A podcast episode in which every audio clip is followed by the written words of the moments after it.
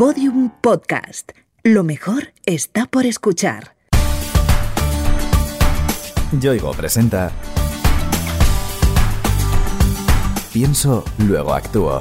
Historias de personas que pensaron y cambiaron el mundo.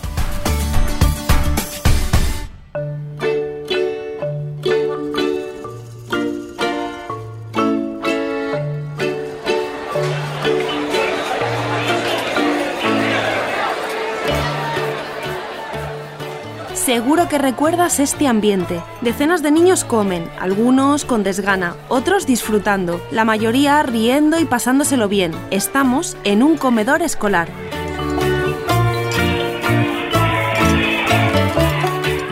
Cada día, miles de niños como estos en todo el mundo comen en sus centros de estudio y cada día una parte de esa comida que se prepara para ellos no llega a las mesas por diferentes motivos. Lo triste es que esos alimentos que finalmente no han llegado a consumirse terminan en un cubo de basura. Hace años, Cristina Romero, una madre de Empuriabrava, en Girona, fue consciente de ese desperdicio y pensó que había que cambiar esa costumbre. En 2015 descubrí que los comedores escolares de España se tiraban toda esa comida que sobraba siguiendo la ley de seguridad alimentaria. Y a partir de ahí decidí poner todas mis energías en intentar cambiar la ley. Desde entonces, Cristina no ha parado de moverse. Ha conseguido reunir cientos de miles de firmas para que no se tire esa comida y ha logrado que muchos políticos de diversos signos se comprometan a cambiar la ley de seguridad alimentaria para terminar con esta situación. Lo que pido a la Administración es que con esta modificación de la ley de seguridad alimentaria, todo este excedente lo canalicemos a un buen destino. Y un buen destino son todas estas familias. Yo estoy hablando mucho de inmigrantes, pero también del país. Hoy son ellos y mañana podemos ser nosotros.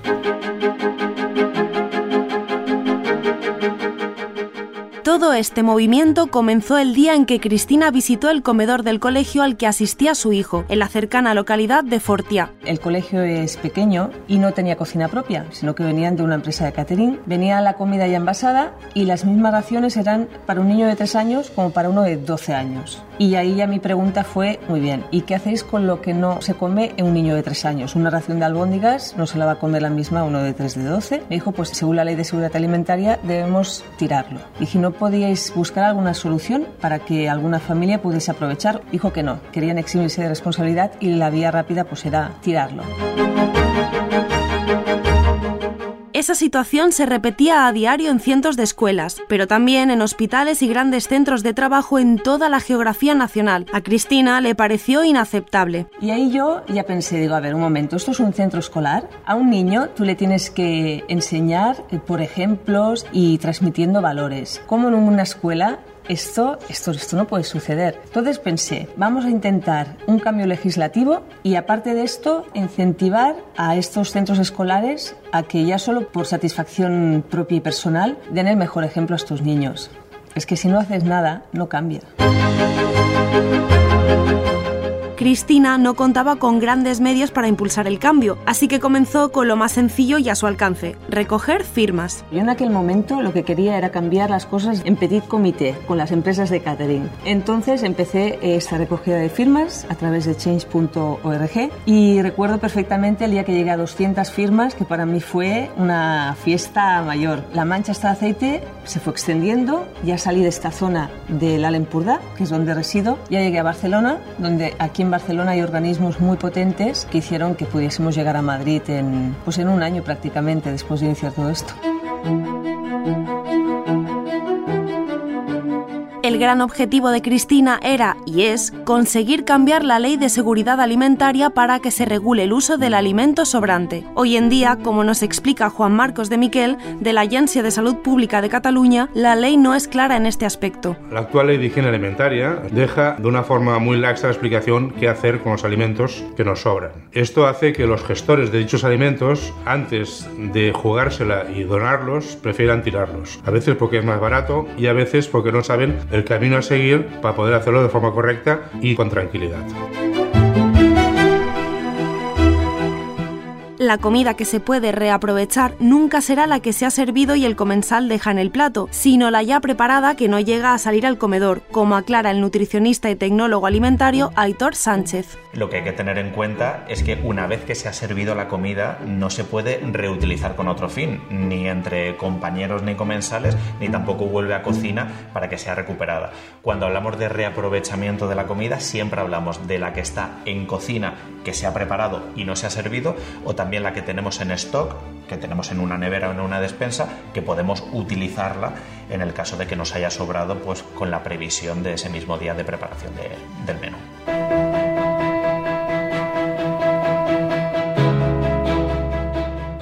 Las modestas 200 firmas que Cristina consiguió en las primeras semanas se multiplicaron, gracias a su tesón, a lo largo de solo 10 meses. Después de haber recogido más de 200.000 firmas, y ya era el momento de entregar estas firmas, necesitábamos un lema para darle como más fuerza, ¿no? Y sobre todo llamar la atención. Y fue el tema de las croquetas ilegales. Croquetas ilegales fue una empresa de publicidad de Madrid que creó y con mucho acierto este nombre. Llevamos 100 croquetas hechas con pollo que se debería haber tirado y que se aprovechó y de ahí este nombre de croquetas ilegales. Y el 19 de octubre pues viajamos a Madrid.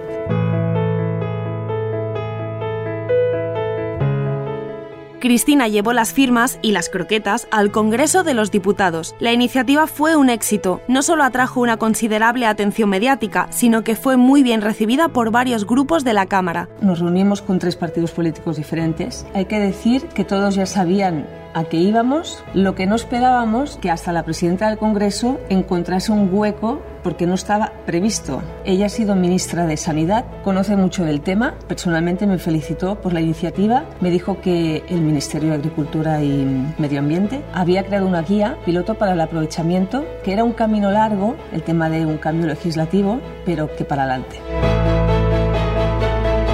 Cristina expuso el problema a todos los políticos con los que se reunió. Además de los obvios argumentos éticos y de solidaridad, puso sobre la mesa cifras tan contundentes como tristemente reales. En España se desperdician 8 millones de toneladas de alimentos en todos los ámbitos, en hogares, en hospitales, en escuelas. En el tema de escuelas se hablan de 4.500 toneladas anuales y de hecho con todo lo que se desperdicia en coles podríamos hacer 500 millones de croquetas. Una barbaridad al año. Actualidad, los bancos de alimentos ayudan a muchas personas en situación precaria y lo hacen repartiendo alimentos sin elaborar. Si se regulara debidamente la reutilización de comida preparada, la ayuda podría extenderse de forma mucho más eficiente. Siempre vamos con la perspectiva de donar el alimento sin preparar, cuando para la población diana en muchas ocasiones le vendría perfecto el alimento ya preparado, porque suele ser también una gente que tiene una vulnerabilidad extra, que tiene una pobreza energética y que por lo tanto darle la preparada, a diferencia de ese típico kilo de pasta o arroz, pues también le va a dar mucha más conveniencia y va a ser mucho más adaptado a toda su realidad.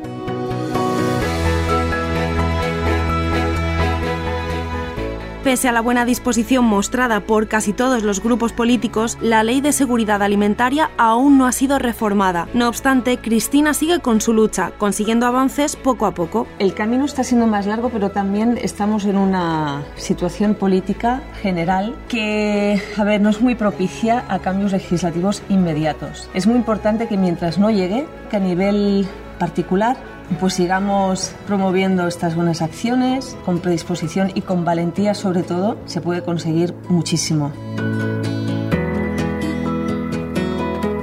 El llamamiento de Cristina ha encontrado eco en algunas empresas de catering. Bernat Raventós es director de operaciones de una de ellas, que sirve la comida de la Escuela Dolors Montserdà de Barcelona. Actualmente de las comidas que servimos aquí, que son unas 500, nos estarán sobrando unas 20-25 raciones, que son las que congelamos después del servicio para después poder distribuir a diferentes centros que son los necesitados. Y lo que nos llevamos de aquí es todo tipo de productos, no hay ninguna cosa que no nos podemos llevar. Se han distribuido más de 11.000 comidas solo desde este colegio. Entonces la idea que hemos empezado ahora desde el mes de enero es que vamos a empezar a esta cosa que estamos realizando desde el Dulos Monsardà, lo vamos a realizar desde otros centros que tenemos aquí en Cataluña.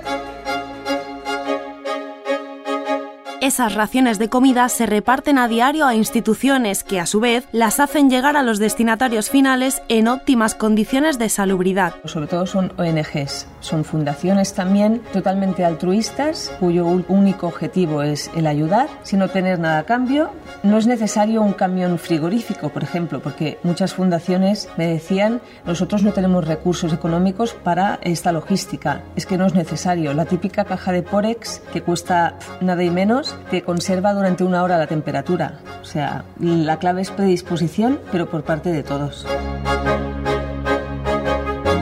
Una de estas ONGs es Nutrición Sin Fronteras, que ha creado el proyecto Barcelona Compartéis el Menjar. Víctor Martín es su coordinador. Es un proyecto que se dedica a la recogida de alimentos en hoteles, caterings, restaurantes, todo productor de alimento. Entonces este producto no aprovechable para la empresa, nosotros nos dedicamos a la recogida y a la gestión de entrega a entidades sociales y desde el 2012 la actividad del proyecto ha recuperado unas 200.000 kilogramos de alimentos, que son unas 500.000 raciones, repartidas a entidades sociales de la ciudad de Barcelona.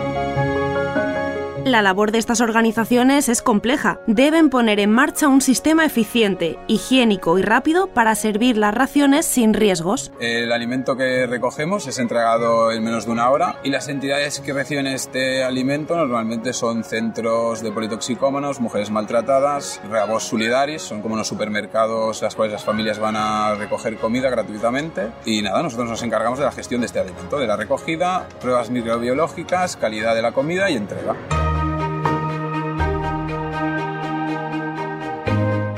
No todos los alimentos pueden reaprovecharse. Juan Marcos de Miquel, de la Agencia de Salud Pública de Cataluña, señala aquellos que se deben evitar. Hay alimentos que no donamos, son alimentos de más riesgo, como puede ser salsas a base de huevo. Luego hay alimentos que tampoco aprovechamos porque la congelación los deja muy feos, como puede ser una ensalada. Se aprovechan aquellos alimentos que no han salido de la cocina, es decir, aquellos que van al comedor se descartan, y son aquellos alimentos que no han bajado de 65 grados o no han subido de 8. Se considera por ley que estos son los márgenes de seguridad. Entonces, estos alimentos se envasan, se congelan, se etiquetan y se lleva a entidades que tienen congeladores para que lo entreguen a las personas que han de tener esta ayuda.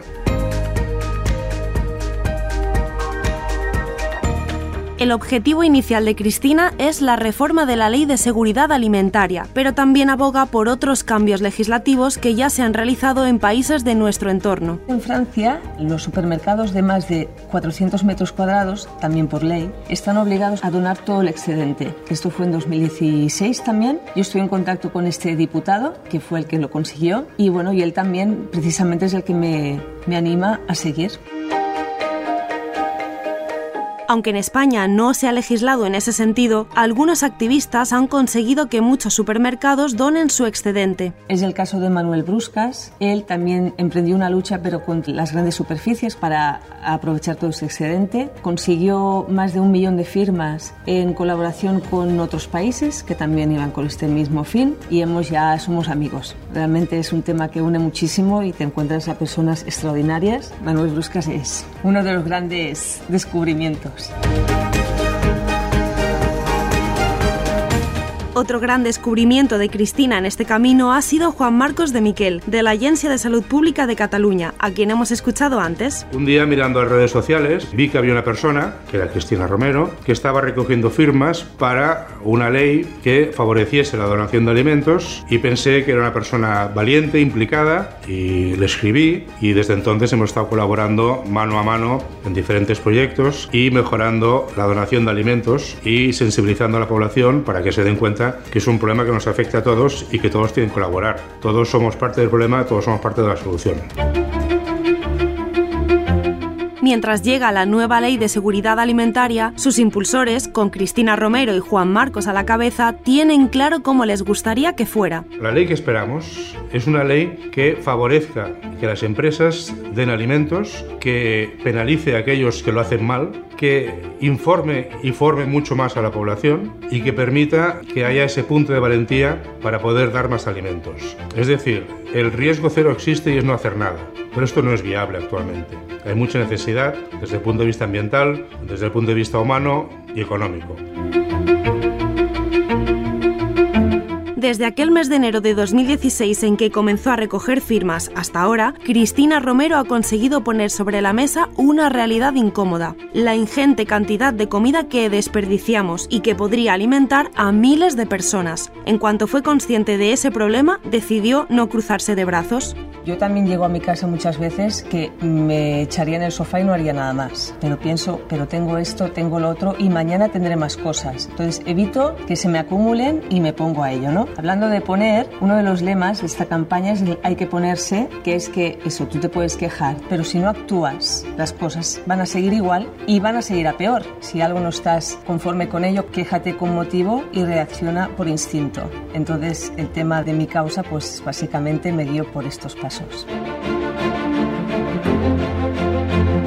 Firma a firma, paso a paso, desplegando todo su poder de persuasión y su buen hacer, Cristina ha conseguido sumar a muchas personas al movimiento y expandirlo como una mancha de aceite. Ver que esta iniciativa se va extendiendo y sobre todo lo poco que cuesta y lo que ayuda a todas estas personas y de hecho los cocineros mismos me lo dicen, tú no sabes cómo nos vamos a casa sabiendo que primero hemos dado de comer a muchos niños y niñas y a los que voy a alimentar con todo lo que va a sobrar y lo poco que cuesta y lo mucho que das.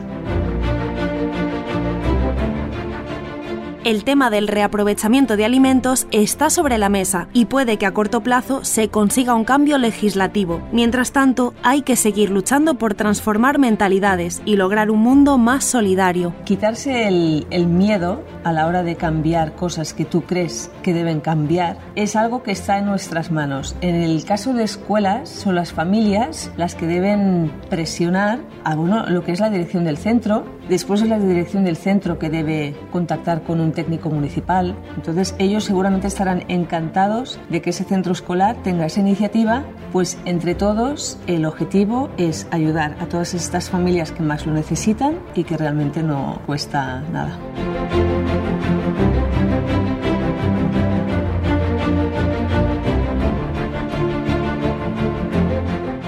Yoigo te ha ofrecido Pienso, luego actúo Historias de personas que pensaron y cambiaron el mundo. Una serie documental con idea original de Innuba y producida por Podium Podcast.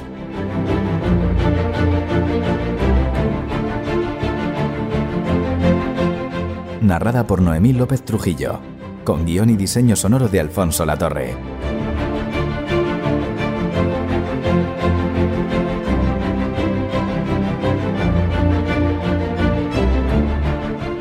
Todos los episodios en la sección de Sociedad de El País y en podiumpodcast.com. También disponibles en nuestra aplicación para iOS y Android y en nuestros canales de iVoox, iTunes y Google Podcast.